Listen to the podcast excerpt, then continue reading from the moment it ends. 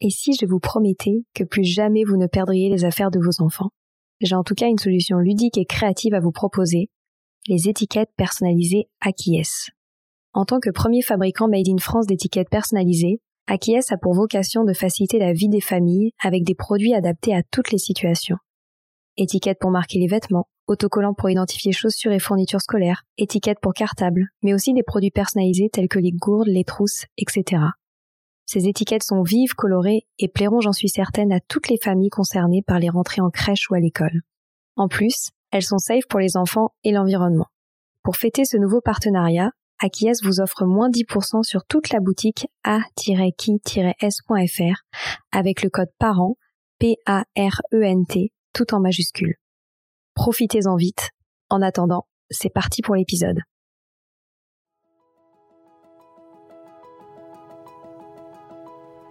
Bonjour à tous, ici Stéphanie Descleb, c'est moi, et Sylvie Descleb pour un nouvel épisode du podcast Les adultes de demain.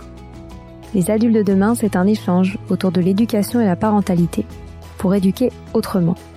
C'est aussi un livre qui s'intitule Offrir le meilleur aux enfants et qui est disponible dans les librairies et en ligne à partir du 4 mai. Vous trouverez le lien sur notre compte Instagram et sur notre site lesadultesdedemain.com. Et si on renversait la classe et que les élèves devenaient enseignants? Jean-Charles Caillez innove d'un point de vue pédagogique depuis plus de dix ans grâce à la classe renversée.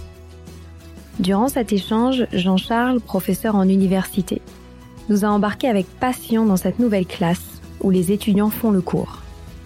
Nous avons ainsi parlé de l'importance de la collaboration, de brise-glace, de créativité, d'investissement et de posture des enseignants, mais surtout d'une éducation équilibrée. Car comme il le dit si bien, l'innovation pédagogique ne veut pas dire la fin des méthodes classiques de l'enseignement. Au contraire. Je vous laisse découvrir tout ça. Je vous garantis que cela vous donnera envie de participer à une classe renversée. Et je vous souhaite une bonne écoute. Bonjour Jean-Charles. Bonjour. Merci d'avoir accepté l'invitation à notre podcast. Bah, c'est moi qui vous remercie de m'inviter. Je vous ai découverte il y a peu de temps grâce à une conférence TED que vous avez donnée il y a quelques années nommée La classe renversée. Et j'ai ensuite découvert votre livre publié aux éditions Ellipse qui expose en une centaine de pages cette innovation pédagogique que vous avez vous-même expérimentée et qui invite à changer de posture et ainsi à responsabiliser et rendre encore plus actifs les élèves. J'ai bien évidemment trouvé cela brillant et il me semblait ainsi essentiel de vous entendre au micro de notre podcast.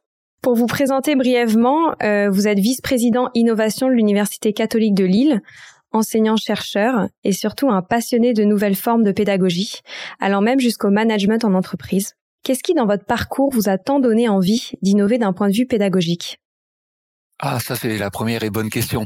Je sais pas ce qui, je sais pas vraiment ce qui m'a donné envie d'innover. Ce que je sais, c'est que pendant presque pendant presque 25 ans, j'enseignais de manière euh, classique, hein, tout à fait normale, je dirais, des cours magistraux euh, sur l'estrade euh, devant mes élèves, soit dans des petites salles de classe ou, ou dans de grands amphis euh, avec des centaines d'étudiants. Et ben, j'avais beaucoup de plaisir à le faire et j'ai toujours du plaisir à le faire de manière classique. Mais j'innovais déjà, enfin de bon, lorsque j'avais une heure de cours ou deux heures de cours, ça m'arrivait cinq minutes par-ci ou cinq minutes par-là de pour créer un peu plus de, de dynamisme dans la classe, de, de, surprendre un peu mes élèves, de poser des questions, de leur faire faire des choses un peu un peu bizarres déjà, mais seulement pendant deux trois minutes, pas plus, parce qu'après le le cours classique reprenait le dessus. Et puis c'est seulement il y a une dizaine d'années, un peu moins, que je me suis décidé à, à passer plus de temps à innover qu'à faire cours classiquement. Et alors, vous avez innové avec la classe renversée. Est-ce que vous pourriez nous expliquer en quoi cela consiste?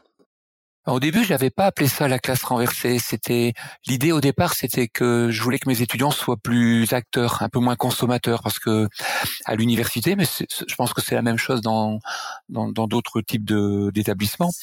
Il y a beaucoup d'élèves qui sont consommateurs, donc qui, qui, écoutent le prof sagement, qui prennent des notes, euh, qui essayent d'enregistrer le maximum de choses pour le retravailler chez, soi. Enfin, en tout cas, c'est souvent ce que j'observe. Et ça m'arrivait de passer une heure de cours euh, assez agréable d'ailleurs, mais avec l'impression que que je faisais une dictée en fait. Et donc euh, comme euh, j'essayais de passer des films, travailler au tableau, de passer des PowerPoint, même, même en mettant du dynamisme dans le cours magistral, je m'apercevais que 90% des élèves ben, grattaient. Quoi. Et à la fin, quand on, quand on veut se reposer un petit peu, reprendre son souffle, puis de leur demander est-ce que vous avez des questions, on s'arrête au bout d'une demi-heure ou de 20 minutes, et qu'il n'y a pas beaucoup de questions ou très peu, euh, il y a un moment on se dit c'est un peu dommage de pas les de pas les, les rendre plus acteurs. Donc je me suis dit euh, pourquoi pas euh, inverser les rôles. Et l'idée l'idée de la classe renversée au départ c'était le, le, le do it yourself, faites-le vous-même. Donc je me suis dit peut-être que la meilleure façon de les rendre acteurs, c'est de leur demander de tout faire. Comme ça c'est moi qui vais me reposer entre guillemets mais c'est pas tout à fait comme ça que je leur ai présenté. Je leur ai dit, je leur ai dit la meilleure façon d'apprendre, c'est d'enseigner, donc vous allez me faire le cours. Et la première année, je me souviens, c'était c'était un peu bizarre. Enfin, c'est bizarre chaque année, mais la première année, ça l'était parce que quand quand ils m'ont répondu oui, mais enfin comment comment est-ce qu'on peut faire cours nous-mêmes alors que c'est vous le prof et et nous on n'a pas la connaissance? Euh, je, leur ai juste dit c'est possible, on va le faire, mais j'avais j'avais pas de point de repère. Alors que maintenant c'est plus facile pour moi parce que je fais ça depuis 8 ou 9 ans et donc pour les rassurer, leur expliquer un peu la méthodologie, euh, j'ai plus de, je dirais, de, de, confort.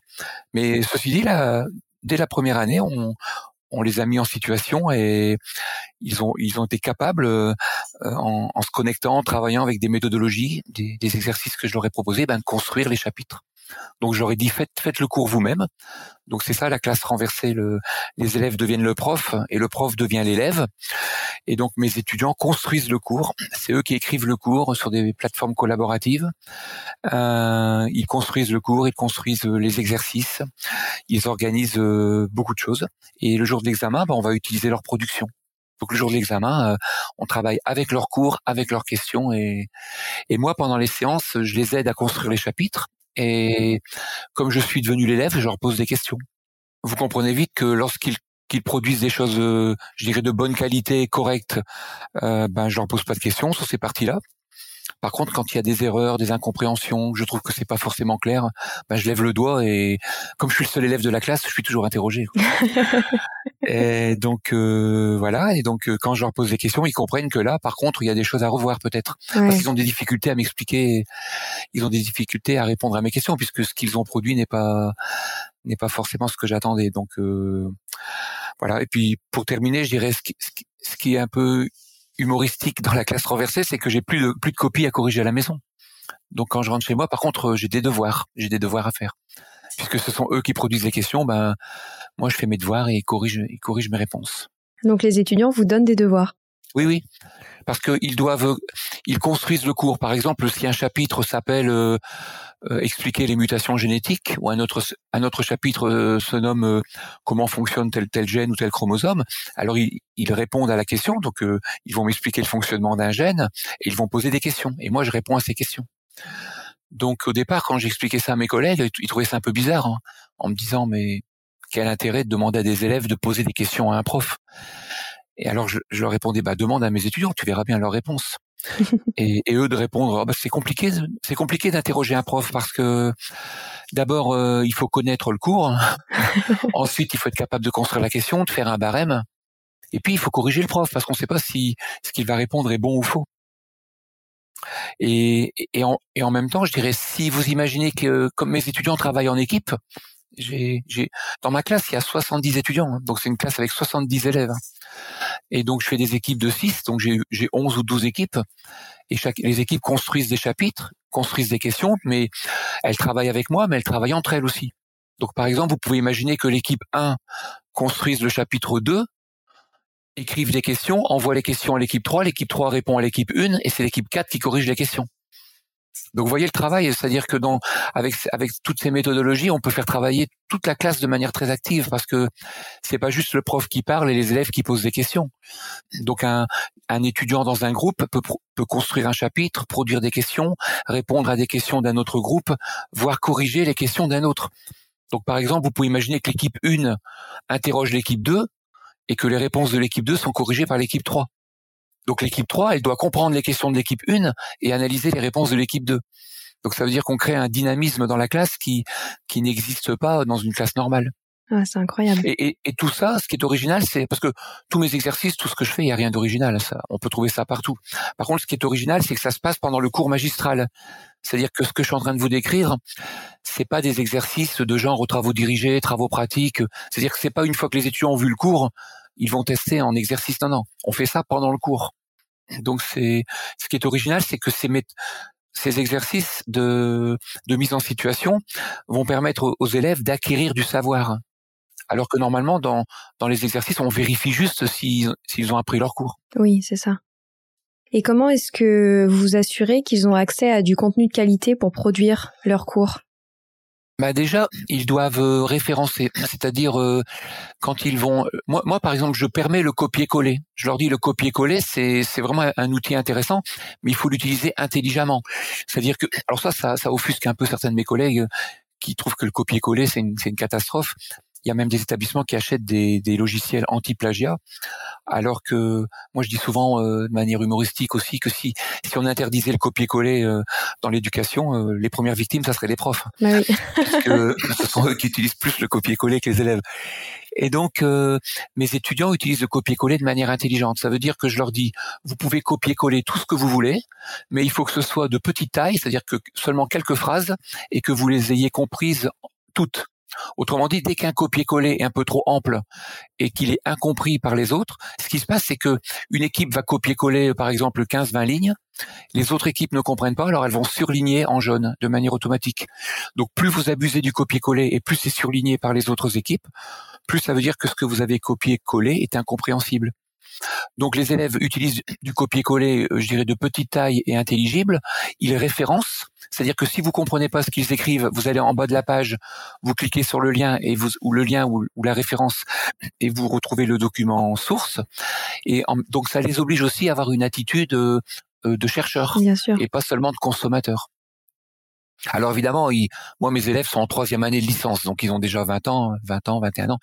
Mais on peut utiliser ces, ces façons de travailler avec des élèves beaucoup plus jeunes en, en leur euh, en leur indiquant par exemple des sources, en leur disant euh, on peut leur donner des sources papier ou des sources euh, numériques on va dire, mais vous pouvez simplifier la démarche si vous trouvez que vos élèves n'ont pas l'autonomie nécessaire pour aller chercher par eux-mêmes. Et dans votre travail de préparation, vous vous préparez une grille ou une liste euh, d'acquis qu'ils sont censés avoir euh, balayé pendant toute la préparation du cours? Alors, je fais pas comme ça. C'est vrai que je pourrais le faire, mais à l'université, nous on demande, on nous demande de, contrôler des niveaux de connaissances. Donc moi, il y a, du contrôle continu et puis il y a des examens. Donc je vérifie un peu, je vérifie ce qu'ils sont capables de me rendre en termes de connaissances. Pendant le contrôle continu, je les interroge par équipe et pendant l'examen, ils sont interrogés de manière individuelle. D'ailleurs, cet après-midi, je leur fais passer un examen blanc et la semaine prochaine, ils ont l'examen réel.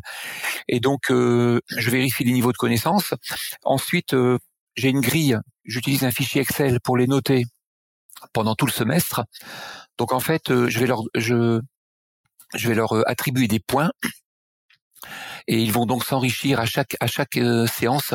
Ils vont augmenter leur capital, ce que j'appelle leur score, et les points, je leur donne soit enfin pour, différentes raisons. Je leur donne des points par équipe et des points individuels euh, pour, par exemple, de, de, la qualité de travail fourni, de la qualité, de la quantité mais aussi euh, du respect des livrables.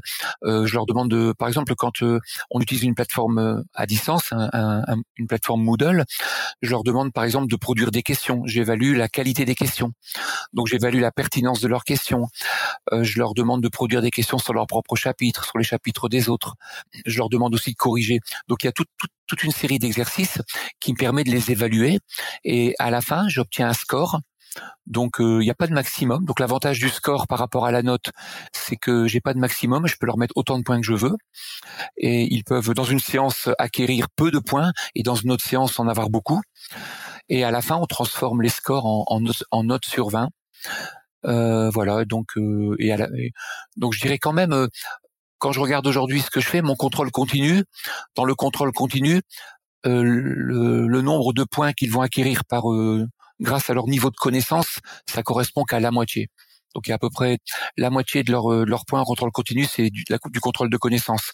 La deuxième moitié, c'est plutôt euh, lié à leurs compétences. Alors que à l'examen, à l'examen, le pourcentage de points qu'on leur donne euh, attribués au niveau de connaissance est plus élevé.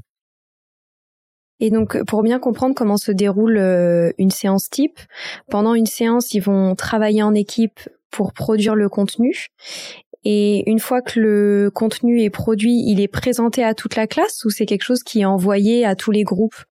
Ouais. Alors euh, c'est très compliqué de répondre à cette question parce qu'il n'y a pas de séance type. Elles sont toutes différentes. Donc euh, mon, module dure 14 semaines. Donc je, je, rencontre mes étudiants 14 fois dans l'année. 14 fois 2 heures. 13 ou 14 fois 2 heures. Et les séances durent 2 heures. Et il n'y a pas de pause par exemple, c'est de, 8 heures du matin jusqu'à 10 heures ou de 10 heures à midi en général. Ça dure deux heures et pendant deux heures, il se passe toujours des choses différentes. Les premières séances, les les 7 à 8 premières séances, euh, c'est de la production. Donc là, ils vont travailler sur leur chapitre, produire du contenu, produire des questions. Et dans le, je dirais la deuxième partie du semestre ou le dernier tiers du semestre, là on va travailler davantage sur les questions. Et donc le, prof devenu élève, donc moi, je vais répondre à leurs questions et ils vont euh, euh, ils vont essayer de de comprendre mes réponses. Donc en fait une séance, alors il n'y a pas de séance type, mais on y trouve quand même des, des exercices qui se qui se répètent. Par exemple, quand une séance dure deux heures, là ce qui est certain, c'est que les dix premières minutes, c'est toujours un exercice différent. Donc, euh, si le cours commence à 8 heures, de 8 heures du matin jusqu'à 8h10 ou 8h15, les 10 à 15 premières minutes, ils ont toujours la surprise de ce qui va se passer. Ils savent pas ce qui va se passer.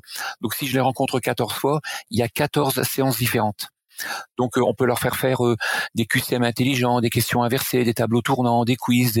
Donc j'ai toute une série d'exercices qui vont les surprendre, qui vont les mettre en énergie. Et ces exercices vont faire qu'au bout de 10 minutes, ils sont chauds. Ça veut dire qu'au bout de 10 minutes, comme ils sont chauds, je peux ramasser aussi des choses, donc ça veut dire que je peux aussi attribuer des points pendant ces petits exercices. Au bout de 10 minutes, un quart d'heure, lorsqu'ils vont se mettre à travailler de manière autonome en équipe, ben ça roule quoi. Tout de suite, ils sont ils sont ils sont au travail. Alors que si à 8 heures, euh, certains sont pas très réveillés à 8 heures, mais s'ils rentrent dans la salle et qu'ils se mettent en équipe et qu'à 8h01 ou 8h02, je leur dis euh, bon bah c'est bon, vous pouvez y aller, bah, il va me falloir un quart d'heure avant de les secouer hein, parce que il y en a qui mettent du temps à se réveiller. Donc euh, mes, mes exercices de début de cours servent à la fois de brise-glace, de mise en énergie et en même temps comme euh, ils savent pas ce qui va se passer, ils ont pas ce côté un peu du rituel je m'installe, je, je, déballe mes affaires, le prof s'installe au tableau, bonjour, au revoir, enfin tout ça. Il n'y a pas ce côté-là un peu il y a pas ce côté-là un peu plus plus lent, on va dire. Ensuite, il y a beaucoup d'exercices en équipe. Donc moi, je passe entre les équipes. Je suis disponible, je réponds à leurs questions. Ça dépend ce que je leur demande de faire. Est-ce qu'ils sont en train de produire des chapitres? Est-ce qu'ils sont en train de s'interroger entre eux? Donc je leur donne quand même des consignes. Et de temps en temps, j'arrête. J'arrête ma classe renversée pendant un quart d'heure. Donc je leur dis stop, on s'arrête. Et là, pendant un quart d'heure, parce qu'ils sont bloqués sur un sur un problème, je leur propose de, de leur refaire un cours normal, un cours magistral, mais un quart d'heure. Et là, pendant un quart d'heure, je vais au tableau, je redeviens le prof et je vais leur expliquer en un quart d'heure ce qu'ils pourraient mettre deux à deux trois heures à faire tout seul. Donc euh, pendant ces quarts d'heure de, cours magistraux, ils sont super attentifs. Hein. Il y a les 70 élèves, il y en a pas un qui regarde ailleurs, parce qu'ils savent que pendant un quart d'heure, c'est le temps maximal d'attention. Hein. Ils savent que pendant un quart d'heure, des fois 20 minutes, mais ce que je vais leur apporter, bah, ça va leur faire gagner beaucoup de temps. Et après, j'arrête et ils, repartent dans des exercices plus en équipe et autres. Et à la fin, à la fin du cours, les trois dernières minutes, jamais ils ne quittent ma salle sans évaluer la séance. Ça, c'est obligatoire. Et les résultats de ces évaluations, d'ailleurs, on les trouve sur mon blog en ligne. Donc, quand ils quittent la salle de classe, eh bien, ils doivent écrire sur un petit bout de papier quel est le point du cours qu'ils ont préféré et pourquoi? Et, et, en dessous quel est le point du cours, le moment, le, moment de la séance qu'ils ont euh, le moins le moins aimé et pourquoi? Et donc ce qui fait que ils, vont évaluer la séance, mais en fait ils vont ils vont tous me mettre 10 sur 20 parce que ils vont obligatoirement me donner un 20 sur 20 et un 0 sur 20. Et ça c'est super intéressant parce que je leur renvoie le ils, ils récupèrent le résultat de ces évaluations chaque cours. Et donc, euh, quand, quand vous finissez le cours et que vous avez 70 avis positifs et 60, 70 avis négatifs, les avis positifs, bah, ça vous conforte à continuer. Vous dites tiens, bon ça, ça leur plaît, je continue. Tandis que les avis négatifs, alors si, certains ont un fort pourcentage, hein, s'il y a qu'un seul élève sur 70 qui est pas content d'une certaine chose, vous le changez pas. Mais si vous avez la moitié de vos étudiants ou 25% qui trouvent que tel type de choses, d'exercice ne lui a pas plu, euh, était trop long et autres, vous pouvez le modifier. Donc les critiques négatives, comme qui restent bienveillantes, elles vous permettent de continuer à, à, améliorer la séance suivante. Qu'est-ce que, selon vous, cela vous a apporté dans votre posture d'enseignant? Parce que j'ai l'impression que ça vous demande euh, tout de même un, investissement euh, très important. Est-ce que vous avez l'impression euh, d'y avoir gagné, de, vous être nourri différemment? Qu'est-ce que cela vous a apporté? Alors il y a deux choses. Il y a d'abord l'investissement et puis la posture. Sur l'investissement, c'est surtout la première année où c'est un gros investissement.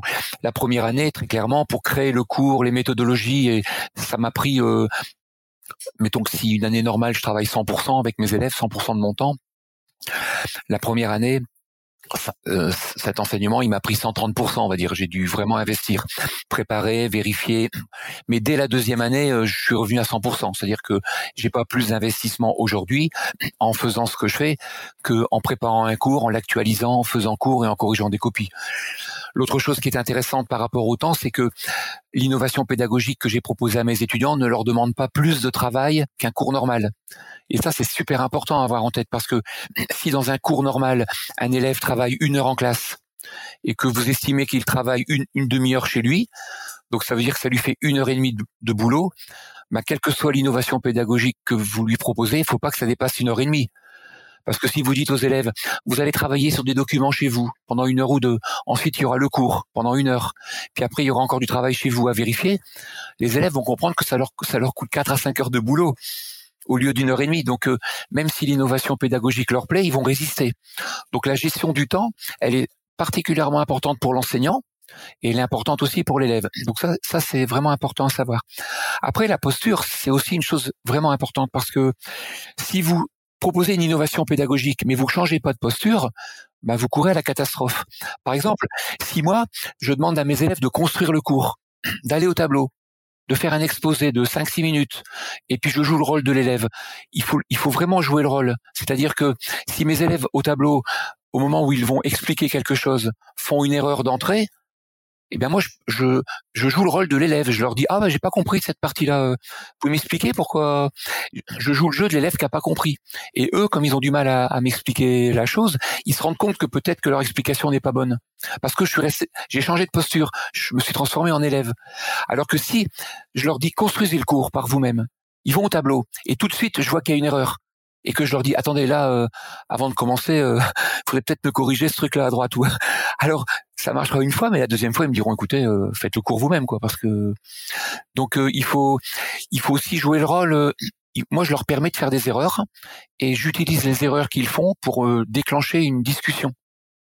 Donc si je m'aperçois que ils ont dessiné un chromosome de bactéries qui ressemble à un chromosome humain, eh bien, je leur dis pas, euh, ah non, vous avez dessiné un chromosome humain. Moi, je vous parle d'un chromosome de.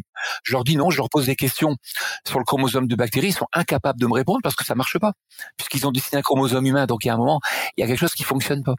Donc, ils s'en rendent compte par eux-mêmes. Et s'ils s'en rendent compte par eux-mêmes, ils corrigent par eux-mêmes et ils vont le retenir plus longtemps. Alors que si je leur, si je leur, euh, vous savez, ils font une faute d'orthographe. Par exemple, ils vont écrire, euh, ils vont écrire les pommes, E-N-T.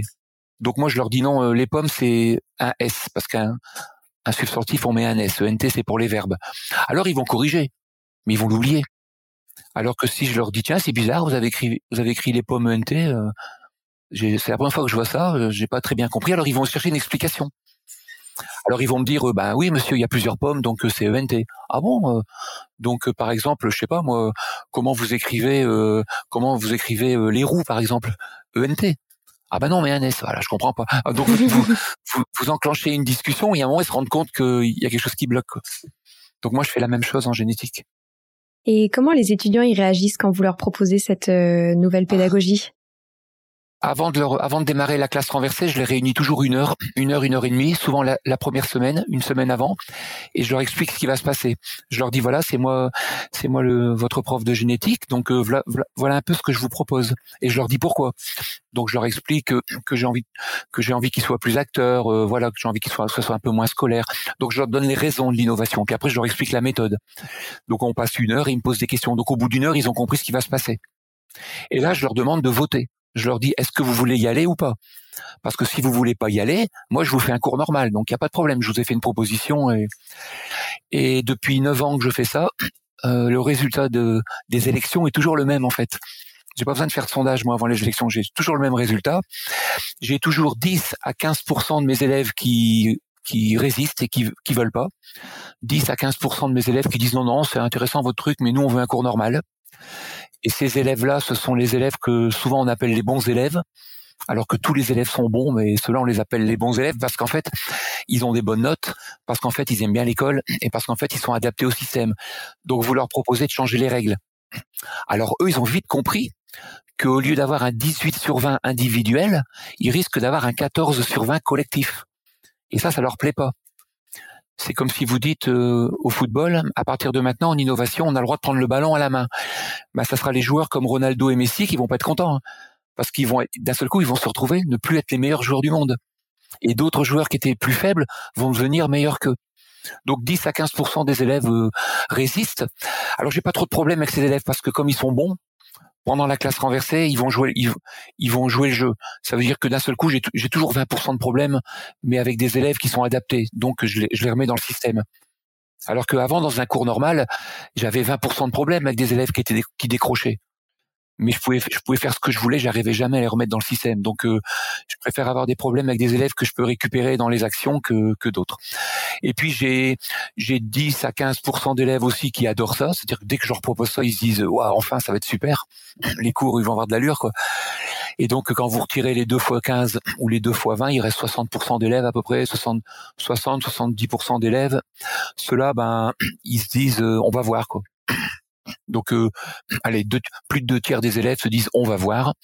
Et quand vous avez terminé, à la fin, je leur fais des évaluations. Donc, euh, quand le semestre est terminé, et là, je viens de publier, euh, ben, il y a il y a 15 jours sur mon blog, sur EducPro, je viens de publier le retour des 70 étudiants. Et donc là, ils me, vous voyez un peu ce qu'ils ont trouvé de positif et de négatif. Et chaque élève trouve du positif et du négatif dans la méthode. Mais vous continuez quand même à la faire, à la continuer. Bah, c'est-à-dire que elle évolue. Donc euh, là, vous avez évoqué mon ouvrage tout à l'heure au début de l'interview. Euh, j'ai écrit un livre. D'ailleurs, quand j'ai écrit ce bouquin-là, ça faisait déjà trois ans que la classe renversée avait commencé. Aujourd'hui, elle a au moins 4-5 ans de plus que le bouquin et ça évolue. Et il s'est passé en même temps un an et demi de classe renversée à distance. Parce que j'ai dû l'adapter euh, en distanciel quand il y a eu, quand il y a eu les confinements. Donc à distance, j'ai dû la transformer, créer des exercices que je ne faisais pas en classe. Et certains de ces exercices euh, étaient moins performants à distance qu'en présentiel. Donc euh, cela, j'ai arrêté de les faire à distance et je les fais en présentiel depuis qu'on est revenu en classe. Par contre, il y a des séquences et des types d'exercices que j'ai faits à distance qui ont super bien marché. Bah, je continue à leur proposer aujourd'hui, alors que les élèves sont en présentiel. Donc en fait, ce que je, ce que je fais, ce que j'ai fait cette année, c'est une hybridation. Donc ma classe, ma classe renversée, elle est revenue en présentiel, mais il y a beaucoup de séquences, je sais pas, moi 10 à 15 que j'ai gardé en distanciel, parce que je me suis rendu compte qu'à distance, euh, en utilisant des plateformes numériques, je pouvais leur faire faire des choses vraiment intéressantes qui ne fonctionnent pas en classe. Donc euh, ça évolue. Quels sont les bienfaits que vous avez observés chez les étudiants avec cette euh, nouvelle façon d'enseigner par rapport au cours magistral classique? Le premier bienfait, mais je l'avais observé dès le début, c'est que il voit pas le temps passer. Donc euh, le cours commence à 8 heures et à 10 heures, je leur dis bah il faut sortir là parce que moi je j'ai j'ai autre chose à faire quoi. et eux ils ont un autre cours. Donc il faut les mettre dehors déjà. Alors que je peux vous dire que quand vous faites deux heures de cours non deux heures de cours normal, on va dire, ou de cours normaux, ça dépend si vous accordez avec cours ou, ou avec les heures, eh bien, euh, les élèves, ils regardent leur montre, quoi. Et à moins 5, euh, ils sont tous partis. Donc, euh, comme ça leur plaît, eh bien, euh, ils voient le temps passe plus vite. D'ailleurs, j'ai une collègue qui travaille avec moi. Donc, c'est une jeune chercheuse. Elle est franco-américaine. Elle travaille dans mon équipe. Et cette euh, cette collègue, elle étudie une dizaine de profs dans mon université qui enseignent des matières différentes avec des élèves de niveaux différents et il y a, aucune relation entre ces profs. Hein. Il y a des profs de, de, sciences humaines sociales, des profs de biologie, des profs de droit, de gestion, vraiment des profs très différents. Et leurs innovations pédagogiques sont très différentes.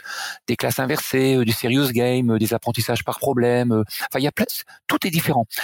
La seule, le seul point commun entre ces dix profs, c'est que pendant le cours magistral, ils utilisent des méthodes collaboratives. Ça veut dire que pendant leur cours, ils mettent les élèves en groupe en équipe et ils les font travailler en équipe. Et elle, ma collègue, elle mesure le niveau de motivation et d'engagement des élèves. Et elle montre, là elle va soutenir sa thèse de doctorat, elle montre que quand vous mettez des élèves en, en travail collaboratif, quelle que soit la matière, quelle que soit la méthode, vous augmentez de manière significative leur motivation et leur engagement. Autrement dit, un élève qui aime pas les maths, il va trouver du plaisir à faire des maths. Et après, il y a d'autres chercheurs qui disent on apprend bien quand on aime. Donc, euh, est-ce que c'est lié, pas lié? En tout cas, c'est difficile d'apprendre quand on n'aime pas. Et donc, euh, on se dit que un autre bienfait pour les élèves, c'est que euh, y a certains moments, ils vont apprendre des choses en souffrant un peu moins. Mais enfin, il faut pas non plus être euh, euh utopiste, hein, parce que il faut, il faut quand même souffrir. Hein. Moi, je leur dis aux élèves, hein, vous fabriquez le cours, on travaille de cette manière-là, mais il faut quand même apprendre vos cours à la maison, parce que on peut pas apprendre sans souffrir. Hein. C'est comme si, c'est comme si vous voulez faire du sport, euh, quel que soit le sport, il y a un moment, faut souffrir. Il y a un peu, il y a un minimum d'entraînement. Voilà, donc euh, voilà, ça, fait partie des bienfaits. Puis pour certains autres élèves, il y a des bienfaits euh, d'un niveau supérieur. Ils se rendent compte que ils se rendent compte qu'ils peuvent interagir de manière différente, euh, provoquer des choses chez les autres, ils augmentent leur des compétences, des soft skills et autres. Et il y a, y, a, y a, un chercheur américain qui s'appelle euh, Salman Khan. C'est un chercheur américain d'origine indienne. C'est lui qui a créé la Khan Academy. C'est des, des cours en ligne. Et lui, il a écrit un bouquin qui est magnifique, qui s'appelle L'éducation réinventée. Il doit être quelque part sur son bureau. L'éducation réinventée. Salman Khan, lui, il dit que la compétence majeure attendue par la société, la compétence numéro un attendue par les entreprises, les institutions, enfin bref, les gens qui vont vous employer, ou vous si vous employez des collègues, c'est la capacité qu'a un collègue à aider euh, son collègue. Autrement dit, euh, on se rend compte qu'un un, élève qui aide son camarade de classe, qui va l'aider pendant les cours, ça devient un collègue plus tard qui va aider ses collègues, en tout cas qui va favoriser le travail collaboratif. Et l'éducation, elle est beaucoup trop focalisée sur l'évaluation individuelle on met des notes, on met des notes individuelles, des moyennes, des classements. Vous avez votre diplôme individuel. Donc c'est bien, on forme, on forme l'élève au fur et à mesure. Et il se rend compte quand il, quand il fait de l'alternance, quand il va en stage ou quand il est ailleurs qu'en classe, bah, on va lui demander euh, savoir faire d'autres choses. Quoi. Et donc si on peut déjà pendant les acquisitions de savoir les mettre dans des situations où ils travaillent en collaboratif, ben, on commence à les entraîner un peu plus jeunes. Donc c'est, moi je pense que on est dans une société aujourd'hui qui favorise de plus en plus l'individualisme. Si l'éducation bah, renforce ce côté de sélection, parce qu'il y a des élèves, il y a des élèves, vous les valorisez pendant toute leur scolarité, vous les valorisez par rapport à leurs compétences individuelles, leurs notes, mais il faut valoriser les gens euh, par rapport aussi à des compétences collectives. Et, quand une équipe de, football est championne du monde, euh, tout le monde n'a pas marqué des buts, tout le monde, tout le monde n'a pas joué tous les matchs, tout le monde, mais tout le monde a contribué à la victoire. Alors il faut les deux. L'hybridation, c'est aussi euh, comment j'hybride le travail individuel avec le travail collectif. Comment, comment j'hybride l'innovation pédagogique avec le cours académique. Parce que ce que ce que moi j'observe et j'y crois vraiment profondément, c'est que les classes renversées, toutes ces méthodologies, elles sont pas là pour remplacer le cours magistral. D'ailleurs, les, gens qui disent euh, c'est vraiment bien votre votre façon de faire, franchement, euh, il faut arrêter d'enseigner de manière classique. Moi, je trouve que c'est une aberration parce que un élève qui prend du plaisir dans une innovation pédagogique, il va retrouver du plaisir dans un cours magistral. Donc moi, quand je fais 15 minutes ou 20 minutes de cours magistral, mais ils adorent ça. Hein. Et quand ils vont écouter un autre prof qui fait que du cours classique, ils vont poser des questions. Autrement dit, l'innovation pédagogique, la classe renversée par exemple, non seulement elle s'oppose pas au cours magistral, mais elle le renforce. Autrement dit, ça, peut paraître paradoxal, mais la meilleure façon de renforcer l'enseignement classique, c'est de faire de l'innovation pédagogique. Et, pas d'opposer les choses. Les gens qui vous diront faut arrêter, faut arrêter l'enseignement classique et faire de l'innovation pédagogique, n'ont rien compris. Quoi. Ils sont en train de vous réinventer une, autre façon de torturer les gens, parce que si tous les élèves ne faisaient que de la classe renversée, ils viendraient ma boule à la fin. Il faut faire les deux. Mais on voit tout de même que le modèle unique d'enseignement basé sur la transmission de savoir uniquement est tout de même limité. Il est dépassé. Le modèle unique, le modèle unique, euh, il est dépassé. C'est comme, euh, c'est comme si vous adorez le cassoulet ou le couscous euh, et qu'on vous en sert à l'entrée, en plat de résistance et en dessert. Il y a un moment, vous en avez marre du cours magistral. Donc, moi je fais des je fais des pauses, je fais des je donne des surprises, il y a des il faut il faut varier son alimentation. Donc il faut varier sa façon d'apprendre. En fait, il faut on dit qu'il on dit qu'il faut une alimentation équilibrée, Et ben moi, je pense qu'il faut une éducation équilibrée aussi, et pas et pas du pas du gavage. Mais oui. Et je suppose qu'en plus, même pour vous, euh, ça laisse euh, libre cours à votre créativité. Bah justement, ça c'est super intéressant parce que ça permet aux profs euh, à titre individuel ou en équipe, parce qu'on peut innover en équipe. Hein. Nous, on a des dans l'université où je travaille, on, organise des ateliers pédagogiques, on travaille avec des profs de matières différentes et on s'inspire les uns les autres. Donc moi, ça m'arrive de construire des séquences pédagogiques pour une collègue qui enseigne dans un autre domaine. Et donc moi, je vais, je suis prof de, de biologie, mais je vais inventer des scénarios pédagogiques en droit. Et j'ai des collègues euh, en prof, qui sont profs de langue qui vont m'aider à créer des scénarios pédagogiques en biologie. Donc euh, il y a comme si on était des cuisiniers, des pâtissiers, euh, des, des gens de, de, de, spécialités différentes et on apprend à, à travailler ensemble. Donc ça c'est il faut de la créativité. Et la créativité c'est pas seulement les profs, c'est aussi les élèves parce que l'éducation, de manière générale, à part la maternelle, hein, mais après la maternelle, ça, se gâte dès qu'on arrive en cours préparatoire. À partir de la maternelle, euh, les façons d'éduquer les élèves font que ça se fait souvent et progressivement au détriment euh, du développement de leur, de leur, euh, leur capacité d'observation ou de créativité. On leur demande, on leur demande d'obéir à des règles, d'apprendre des choses, de les comprendre, de poser des questions, de les restituer. On vérifie avec des exercices s'ils ont compris, et après on les met en situation, travaux pratiques, stages, pour voir s'ils s'adaptent. Donc il y a tout un système qui marche très bien. C'est assez linéaire, ça marche super bien. Par contre, vous avez des élèves, au fur et à mesure de leur scolarité, ils ont perdu tout sens de l'observation ou de la créativité. Donc euh, un élève à qui vous mettez 18 sur 20, bah, vous devez lui expliquer pourquoi vous avez enlevé deux points. Alors il va comprendre pourquoi vous avez retiré deux points. Il va essayer d'avoir 19 la prochaine fois. Ou alors euh, vous allez faire une correction puis il va vous dire c'est ça la bonne réponse. Parce que pour lui il y a une bonne question et une bonne réponse. Alors si vous lui dites euh, ah ben non il y a plusieurs réponses possibles alors il est perdu. Ah bon il y a plusieurs réponses ben je dois mettre laquelle? Parce que c'est binaire hein, c'est faux ou c'est vrai. Et donc euh, et, donc vous lui dites mais quand tu quand tu vas travailler ou quand tu vas être en stage les gens avec qui tu vas bosser, ils connaissent pas les réponses aux questions qu'ils vont te poser. C'est pour ça qu'ils vont te payer d'ailleurs. Donc si tu dis euh, ah ben non ça je l'ai pas étudié, ça je sais pas, euh, ou, alors tu, tu ton patron ou ta patronne te pose une question, tu lui donnes une réponse et tu lui dis c'était ça la bonne réponse. Il va te dire bah j'en sais rien, moi c'est pour ça que je te paye pour que tu me. Donc il faut aussi. Alors il y a les deux bien sûr. Hein. Il y a les deux. Je caricature un peu, mais il faut aussi les mettre dans des situations où on leur dit bah la bonne réponse je la connais pas, il faut l'observer. Donc moi, je leur posais, comme je suis dans la classe renversée, comme je suis l'élève, bah, je peux leur poser des questions dont j'ai pas la réponse. Alors je leur dis, euh, je comprends pas pourquoi euh, on a trouvé des vaccins aussi rapidement contre le coronavirus et, contre le virus du SIDA, bah, on n'y arrive pas quoi. Alors que c'est tous les deux des virus à ARN. Ou alors je leur dis, euh, euh, le virus Ebola par rapport au virus de la grippe, euh, bah, il y a quelque chose que, il y a quelque chose qui me perturbe. Alors ils me disent vous, vous, nous, vous nous donnerez la réponse une fois qu'on vous aura fait une proposition. Je leur dis, bah non, si je vous pose la question, c'est que j'ai pas la réponse. Alors après, quand ils, me proposent des réponses, je vérifie avec eux, je vais aller voir quand même. Ah, c'est super. On arrive déjà à la fin de notre conversation. Et comme je vous le disais euh, avant l'enregistrement, il y a beaucoup d'enseignants qui nous écoutent, euh, qui sont euh, en, école primaire, maternelle, secondaire, qui seront très certainement très inspirés par votre travail. Est-ce que vous pourriez nous dire si cette pédagogie, elle, peut s'appliquer dès le plus jeune âge? Et aussi si vous avez un endroit où ils peuvent retrouver vos ressources pour aller expérimenter ça dans leur classe moi, je crois que non seulement je crois, mais je l'observe parce que on travaille. Euh, j'ai une équipe avec moi. On, est, on est plusieurs enseignants. On travaille avec plusieurs méthodologies euh, différentes. On travaille avec des écoles primaires, des lycées, des collèges. On travaille pas seulement avec des universités. Donc, euh, on fait des ateliers pédagogiques dans, dans des tas d'établissements.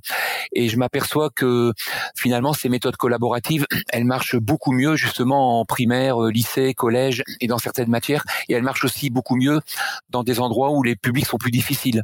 Parce que finalement, des fois, moi, on me dit euh, ah oui, mais toi, tu travailles à l'université, tes élèves, ils ont 20 ans, 21 ans, ils sont adaptés. en fait, c'est le contraire. Mes étudiants, ils sont super adaptés au système scolaire. Bah oui. et, ils ont tous eu leur bac avec des mentions euh, bien, très bien. Et donc, quand moi, je leur propose de l'innovation pédagogique, c'est pour les secouer un peu, quoi. Bah oui. Parce que ils, ils demandent que du cours normal. Alors que si j'ai enseigné dans des milieux plus difficiles, ben, c'est le cours magistral qui passerait qui passerait pas. Donc, euh, ce qui est important, c'est de savoir que ça fonctionne avec tout, euh, tous les types de publics. Ça fonctionne euh, quelles que soient les matières, quels que soient les niveaux. Bien sûr, c'est plus compliqué quand vous avez des programmes très très remplis euh, un temps limité, des examens nationaux ou bien beaucoup d'élèves, mais c'est pas impossible. Donc il y a des éléments qui ne favorisent pas, mais vous savez, vous pouvez être hyper innovant même dans un contexte très compliqué et vous pouvez ne pas être innovant du tout devant devant 10 élèves alors qu'on vous donne de la liberté. Donc il y a des profs, ils sont ils sont un peu ennuyeux à mourir alors qu'ils ont ils ont plein de possibilités de, liberté. Voilà. Voilà. Et donc euh, pour la deuxième partie de votre question, ben, la façon la plus simple de trouver ces infos, c'est de taper mon nom dans les moteurs de recherche. Si vous leur si vous l'orthographiez bien, il est un peu compliqué parce qu'il y a deux i de chaque côté des deux L, mais vous allez le, vous allez le trouver facilement.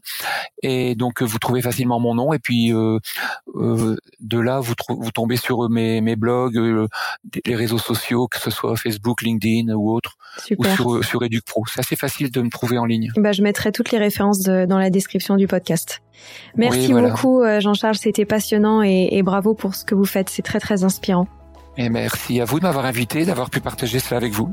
à bientôt. Au revoir. Voilà, c'est fini pour aujourd'hui. On espère que cet épisode vous a plu. Avant de se quitter, on a quand même besoin de vous. Si après avoir écouté cet exposé, vous ressortez avec plein d'idées pour apporter le meilleur aux enfants, n'oubliez pas de nous laisser 5 étoiles et un petit commentaire sur Apple Podcast, sur iTunes ou toute autre plateforme d'écoute de podcast. Cela nous aidera à mieux ressortir et surtout à nous motiver pour continuer cette aventure ensemble. Si vous avez des suggestions, des idées de thèmes, des questions à poser, n'hésitez pas à nous contacter sur les réseaux sociaux, Instagram ou LinkedIn, en tapant les adultes de demain. Nous serions ravis d'échanger avec vous. Si vous souhaitez en savoir davantage sur Sylvie, je vous invite vraiment à aller voir son blog sylviedesclep.com ou à la suivre sur Instagram en allant sur son profil Sylvie Desk, D-E-S-C-du-bas Montessori. Enfin, si vous souhaitez en savoir plus sur le calendrier des prochaines formations Montessori, rendez-vous sur www.apprendre-montessori.fr. On a hâte de vous retrouver vite et à très bientôt sur les adultes de demain.